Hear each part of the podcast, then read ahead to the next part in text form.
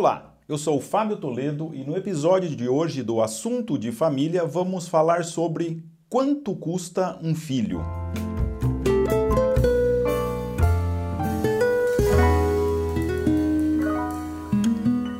Muitas pessoas que nos acompanham aqui nesses podcasts sobre assunto de família têm curiosidade de saber como é que é a questão econômica, né? como que é possível manter hoje uma família numerosa, como que a gente consegue recursos para cuidar, educar, formar tantos filhos. Enfim, alguém me pergunta com o que você trabalha para conseguir sustentar todos. Olha, vocês já devem saber de nossas conversas anteriores, sou juiz de direito, embora possa a primeira reação falando, nossa, o salário dele é muito bom, então não deve ter grandes dificuldades. Eu acho muita graça de uma ocasião, uma filha minha estava preenchendo um formulário para inscrição, se não me engano, era no Enem ou em alguma outra atividade em que ela teria que pagar um custo para fazer a inscrição. E um dos requisitos lá era para a isenção a renda per capita familiar. E aí ela pegou, eu quis saber em que consistia isso, eu pedi para que ela dividisse a renda total bruta pelo número de pessoas da família. E seguramente ela conseguia se enquadrar na isenção daquilo. Claro que não se valeu desse expediente, não era o caso, mas ficou só uma curiosidade para quebrar isso, essa, essa expectativa de que para algumas profissões, para algumas pessoas seria mais fácil ou que seja por conta disso que temos a opção de ter uma família numerosa. Na verdade, ter muitos filhos exige um sacrifício, exige um esforço e de fato não sobrar dinheiro na conta não é algo que costuma acontecer com muita frequência no final do mês. Olha, não sou especialista em gerenciamento financeiro, mas evidentemente, para administrar uma família desse tamanho, precisa-se de um planejamento.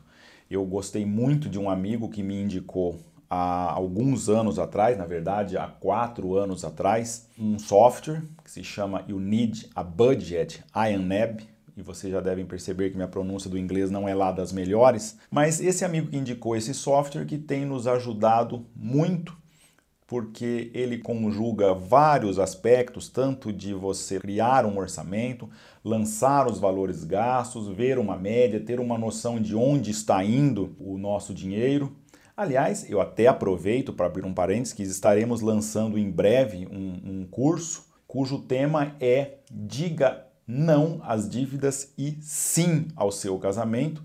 E abro esse parênteses porque é muito oportuno nesse assunto que estamos tratando aqui, precisamente porque eu ouvia um palestrante dizer uma frase um pouco forte. Ele dizia que uma família com dívidas é presa fácil do diabo. Querendo com isso dizer, claro, não algo de místico ou alguma coisa dessa linha, mas simplesmente querendo dizer que é muito comum que o casal entre em crise, que entre em discussões por conta de uma dificuldade econômica, por conta dos problemas que advêm do superendividamento. Então esse tema está um pouco latente, porque estamos no trabalho de conclusão desse curso, já que em breve estará à disposição de vocês. Mas como eu dizia, a gestão financeira, esse amigo nos deu esse software e ele nos ajuda muito, principalmente porque a situação econômica da família ela é sempre visível na tela de um smartphone, por exemplo. Muitas pessoas têm lá o seu controle de gastos, seja com fichinha, seja com uma caderneta, seja com Excel, mas às vezes uma grande dificuldade é acompanhar o andamento disso no decorrer de um mês. Às vezes a gente até faz um orçamento, depois começa o mês e a gente vai ver no final do mês seguinte como é que foi a história do mês que já passou. Ou seja, se teve um rombo, se gastou a mais, você só vai ver quando terminou um determinado período. Não há aquela possibilidade de um acompanhamento constante e principalmente saber se temos recursos para a adquisição de algum item que seja necessário. Muitos de nós, infelizmente, se enrola muito com finanças porque a gente tem uma mentalidade, vamos dizer, é, equivocada, uma, uma visão um pouco amadora de finanças domésticas. Às vezes a nossa cabeça funciona da seguinte maneira: hoje eu recebi um salário, suponha que meu salário é 5 mil reais, e alguém me convida para ir numa um restaurante, que a gente sabemos que é um restaurante extremamente requintado, que a minha parte na conta daquilo ali vai ficar a casa de 300 reais. Eu penso, na, minha cabeça vai 5 mil menos 300, tenho dinheiro para isso. Ora, É fundamental ter um orçamento, porque um dos princípios desse programa que eu indiquei para vocês é dê um destino a cada real. O software está em inglês, dê um destino a cada dólar. Ou seja, eu já sei qual é a minha receita, eu atribuo um valor para cada um dos itens que compõem as minhas despesas, saúde, educação, lazer, enfim, tudo isso eu atribuo e de modo que quando alguém me chama para algo que implica um gasto econômico, aquilo já está muito claro, porque se eu previ gastar para o mês inteiro de lazer 500 reais e alguém me chama para um restaurante que vai ficar 300 reais, eu já sei que não é possível fazer aquela despesa. Então, quando temos esse planejamento, é, e os softwares que, que, nós temos hoje em dia, eles nos ajudam muito. E nesse caso específico, porque permite esse acompanhamento, ou seja, entrei no shopping center, eu posso abrir o aplicativo e ver quanto que eu tenho ali para vestuário, para presente, enfim, saber se há recursos para aquilo ou não. Então, se me pergunta como que faço um gerenciamento financeiro, fazemos dessa forma, com um planejamento que, que se antecipa quais são os gastos e tem toda uma técnica para isso, que não é o objetivo dessa nossa conversa aqui. Se vocês quiserem, tiverem interesse, mande um direct no nosso canal no Instagram e, e sugerindo que fale, falemos um pouco mais sobre essa gestão financeira a gente pode retomar esse tema. Mas a questão aqui é algo de fundo e o orçamento nos remete também para algo de fundo porque vocês devem estar se perguntando: puxa vida, né? Ele então tem lá as suas contas organizadas, tem um gerenciador financeiro que ajuda nisso, então ele não tem problema econômico. Na verdade, não é assim. Quando a gente faz o orçamento, com certa frequência a gente olha naquela coluna lá de cima e o negócio está vermelho. Ou quando a gente pensa racionalmente, parece que não vai dar mas aí eu tenho que fazer um apelo para a nossa história de vida. Passamos na nossa história de vida muitas dificuldades, muito aperto, de certo modo até um descontrole quando não havíamos aprendido técnicas melhores de gerenciamento, mas ao mesmo tempo em que tivemos períodos da nossa vida em que não tinha um controle tão claro das finanças, passamos por períodos em que as dificuldades econômicas eram maiores até do que agora mas quando a gente olha a nossa história, a gente chega a uma conclusão que, que não podemos fugir dela. Nunca nos faltou nada. A gente até brincava que quando vinha alguma uma melhora numa situação econômica, daí a pouco parece que Deus nos mandava mais um filho. Bem agora na memória, uma vez que eu recebi um convite para iniciar a lecionar num curso de nível superior, e aceitei aquele convite, um, um, desafio novo, e logo em seguida ficou, a minha esposa, Andréia ficou grávida do o nosso quarto filho. E sempre foi assim. Isso confirmou-se na prática aquela frase de que cada filho vem com um pão debaixo do braço. Ou seja, quando sabemos ser generosos, não nos falta o necessário. Mas alguém também que nos mandou perguntas, que está relacionado com essa questão econômica, Quantos carros vocês têm? Olha, nós temos atualmente somente um.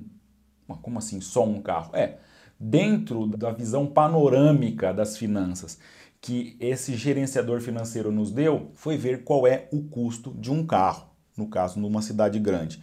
E cheguei rapidamente à conclusão de que ter um carro só e o segundo carro ser um transporte por aplicativo, que tem várias, várias opções no mercado, seria mais econômico. No meu caso, isso representava de cara uma economia quase na faixa dos mil reais por mês. Ou seja, simples fato de estar atento às finanças chegou com que tivéssemos um carro só. Mas essa, essa pergunta sobre os carros, que carro vocês têm? Olha, esse foi uma grande dificuldade, até que há uns 12, 13 anos atrás, que a gente estava no auge da dificuldade, porque embora tínhamos oito filhos, eram oito não habilitados e morando com a gente. Então, felizmente, tivemos uma H1, uma van, 12 lugares, ficamos com ela 11 anos. Mas o fato é que chegou num momento agora que, depois de 11 anos com esse carro, passamos para uma Vito, que é um carro da Mercedes com oito lugares, e agora uma Spin resolve o nosso problema, porque sete lugares, porque já temos quatro filhos já fora de casa, que já têm habilitação,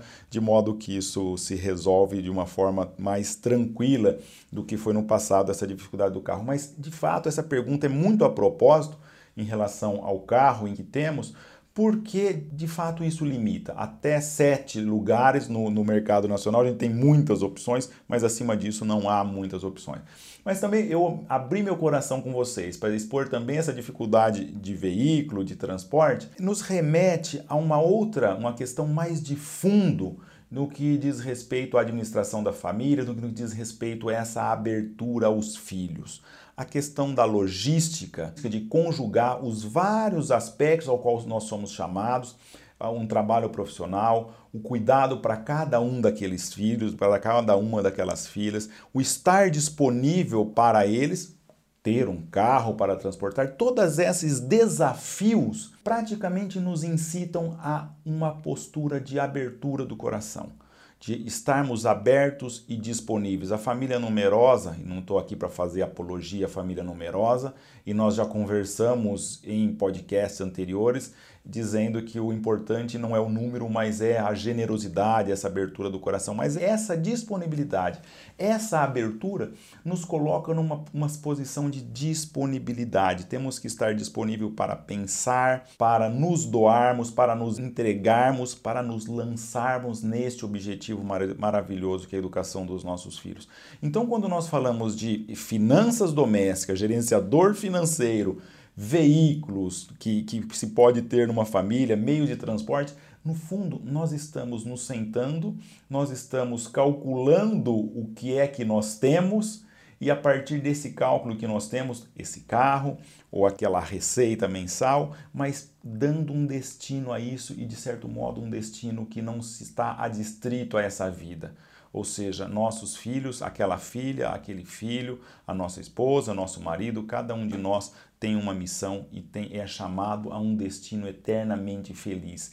E é curioso notar que nessas pequenezes, e digo pequenezes entre aspas, que é gerir um orçamento doméstico, que é escolher um carro, que é ver o melhor jeito de nos transportarmos para a escola dos nossos filhos. É com essas pequenas coisas que a gente vai forjando uma personalidade, a gente vai construindo a nossa felicidade e vai, em última análise, ganhar o céu. Não são assuntos pequenos, não são algo de pequena importância essas preocupações econômicas, transporte, educação dos filhos e de nos doarmos. São pequenezes que nos permitirão caminhar um dia para o céu, que é isso que importa para cada um de nós.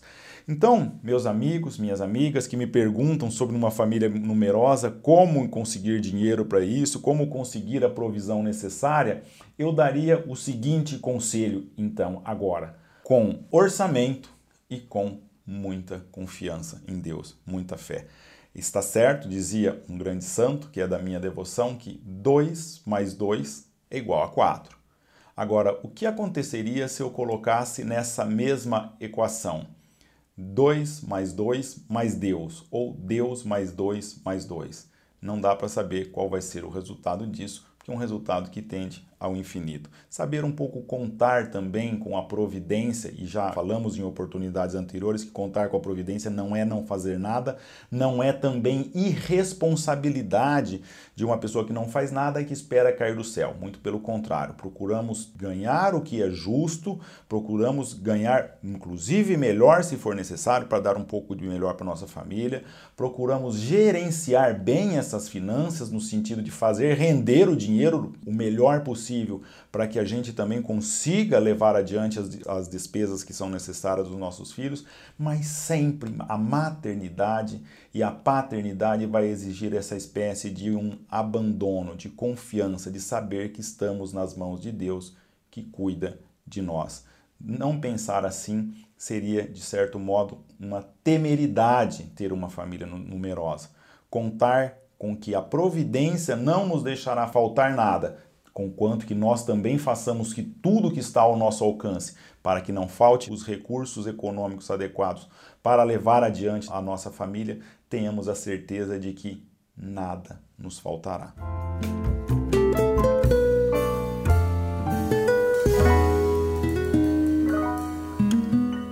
Você ouviu o episódio número 5 do Assunto de Família. Até a próxima!